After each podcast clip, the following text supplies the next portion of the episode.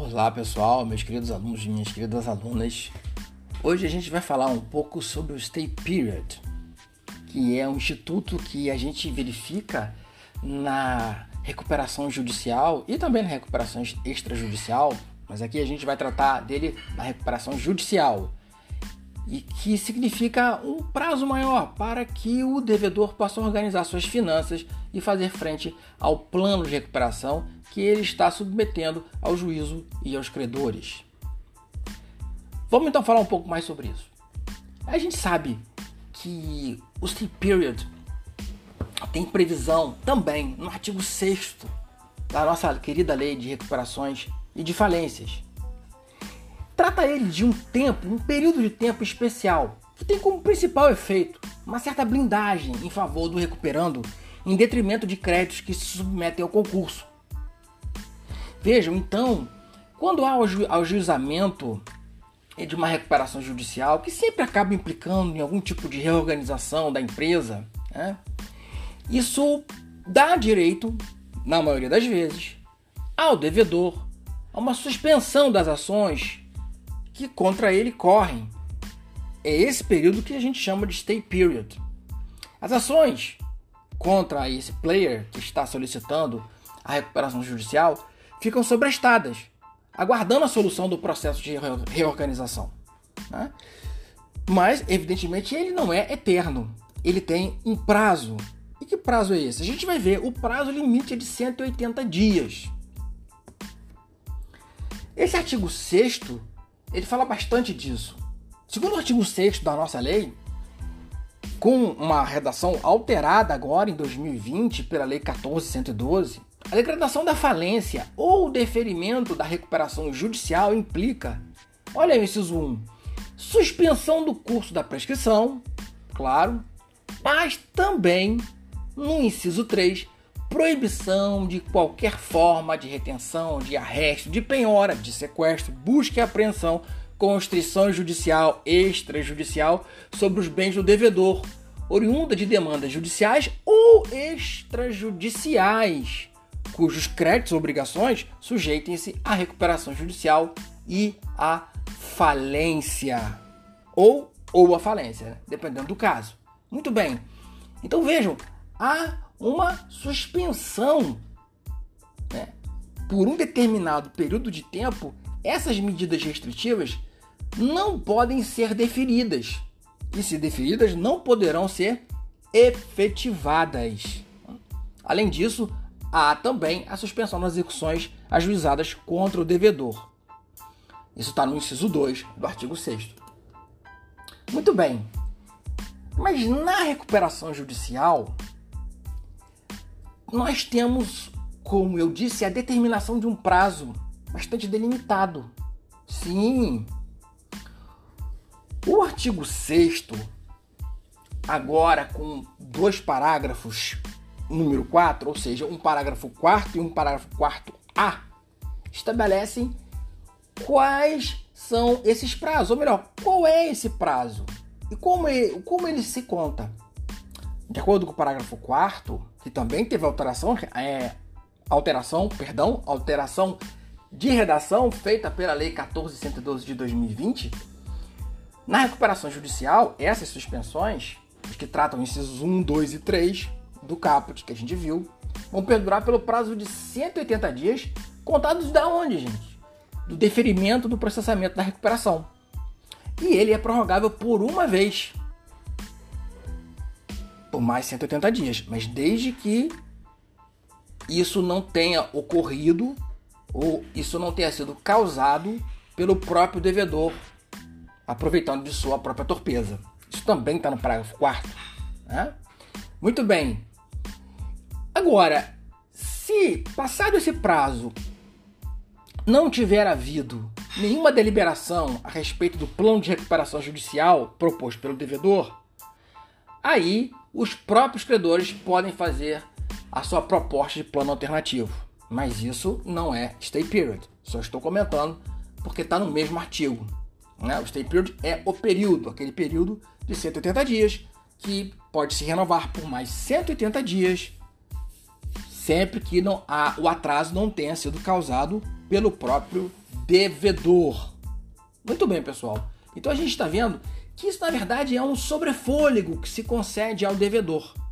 E a gente vai ver também que ele não é só no interesse do devedor, mas ainda falta a gente analisar algumas questõezinhas sobre o stay period. Por quê?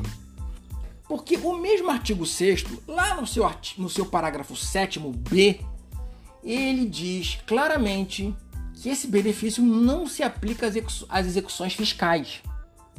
Não vamos entrar aqui na questão da execução fiscal, mas ele não se aplica. No entanto, o juiz da recuperação judicial, ele pode determinar os atos de constrição sejam o que submeti submetidos ao seu crivo e possam ser substituídos por outros atos que não coloquem em risco a recuperação judicial. Portanto, uma execução fiscal esteja correndo em paralelo, é, ela sim poderá haver algum tipo de, de penhora ou de arresto em um patrimônio do devedor nesse período de stay period. No entanto, o juízo da execução fiscal poderá determinar a substituição deste gravame por algum outro que não coloque em risco. Por quê? Porque o grande objetivo do stay period é beneficiar não somente o devedor, mas os credores. Porque a recuperação judicial, meus queridos alunos, meus queridos alunos, meus colegas, ela é instituída em favor de todos na preservação da empresa, que significa pagamento aos credores, mas na medida do possível, a sobrevivência do devedor, enquanto polo gerador de empregos, de riquezas, de tributos, etc.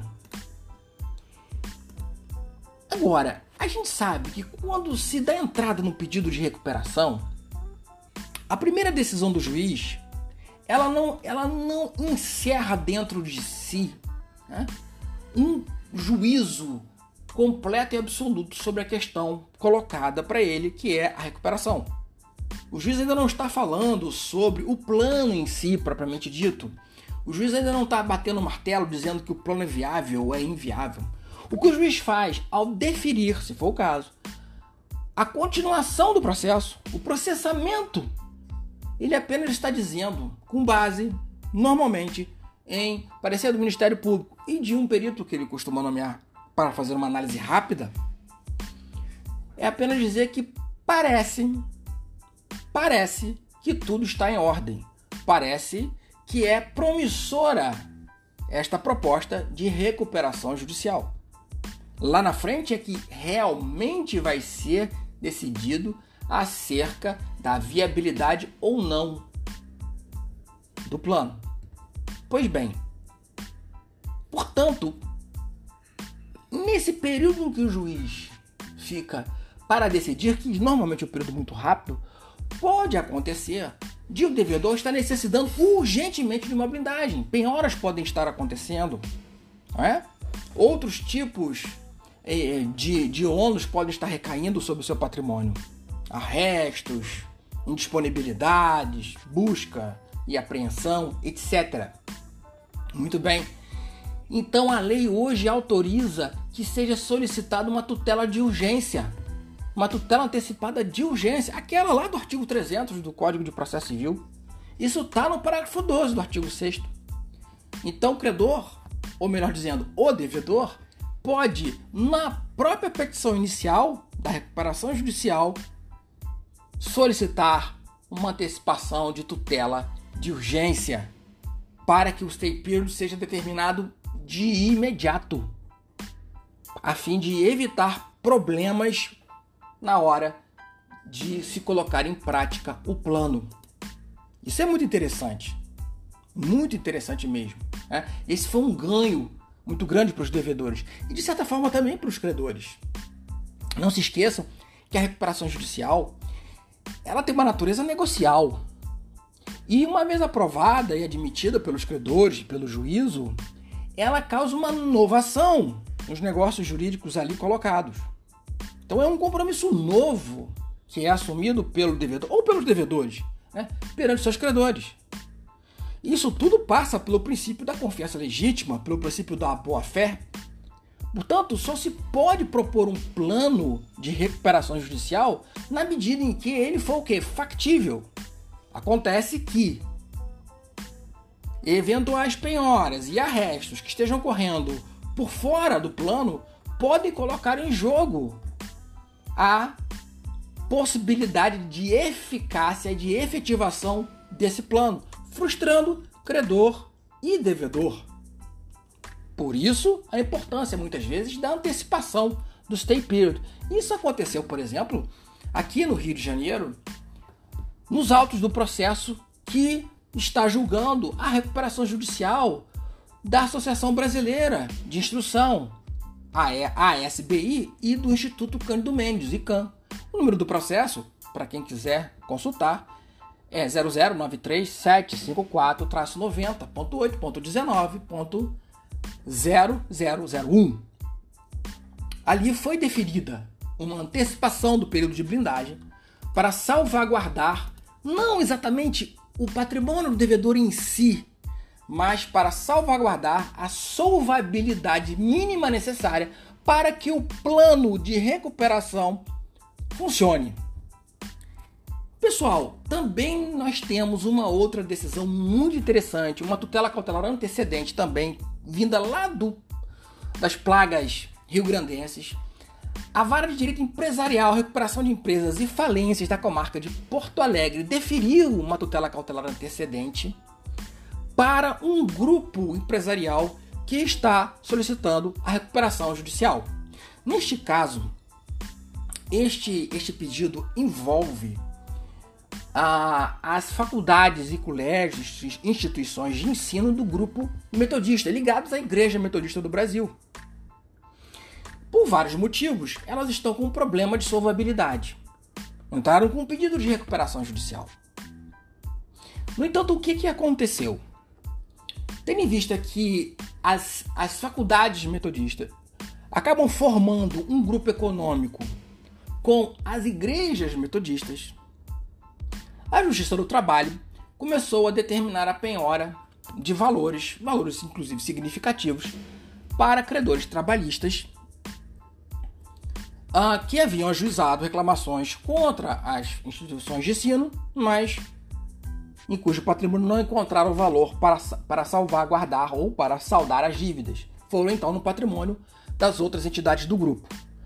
O que ocorre é que arquitetura do plano apresentado em juízo pelo, vamos chamar assim, pelo grupo metodista, o patrimônio das igrejas ou da igreja metodista, ele é utilizado para fazer o pagamento das dívidas das instituições de ensino metodista.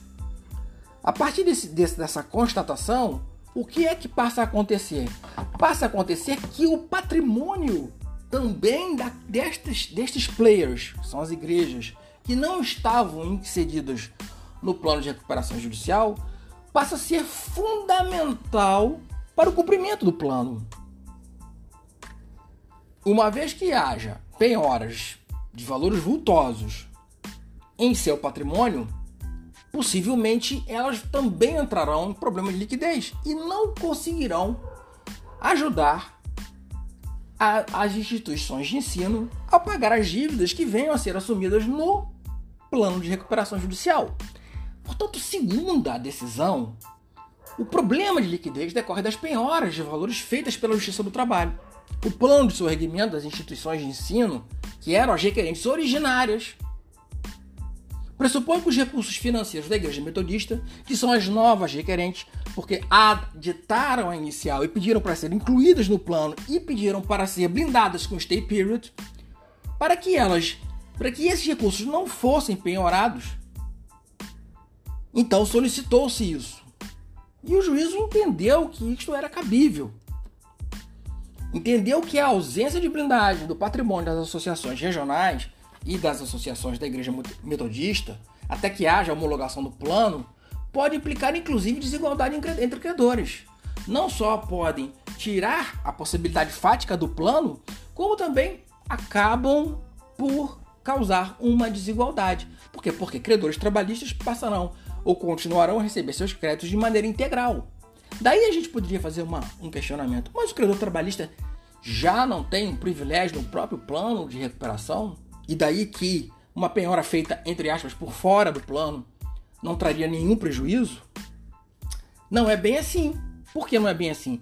Porque os valores dos créditos trabalhistas estão o quê? Enquanto crédito privilegiado limitados a 100 salários mínimos. O que passa disso é o quê? É crédito criográfico. Então, não é porque o crédito trabalhista que tem, tem esta, esta vantagem, que aliás é devida, que é justa, mas ela é limitada a um teto, que ele pode, por fora do plano, receber e é, o valor e muitas vezes colocar o próprio plano em perigo. Lembrando que esses credores não são credores originários das igrejas, mas sim das instituições de ensino. Então, eles também teriam que estar aonde? Ali dentro do plano de recuperação. Eles só ainda não estavam porque o plano ainda estava em análise. Com base nisso, entendendo que havia todo o interesse público na proteção do patrimônio daqueles que respondem pela satisfação dos débitos de forma solidária ou subsidiária em relação ao, vamos chamar assim, devedor principal, o juiz admitiu as igrejas metodistas no plano e aplicou a elas o stay period. Bom, pessoal, com uns errinhos aqui e outros ali, eu acho que deu para passar para vocês uma ideia bem interessante do que é o stay period. Estude, procure doutrina, jurisprudência e a gente se vê na próxima. Um grande abraço a vocês.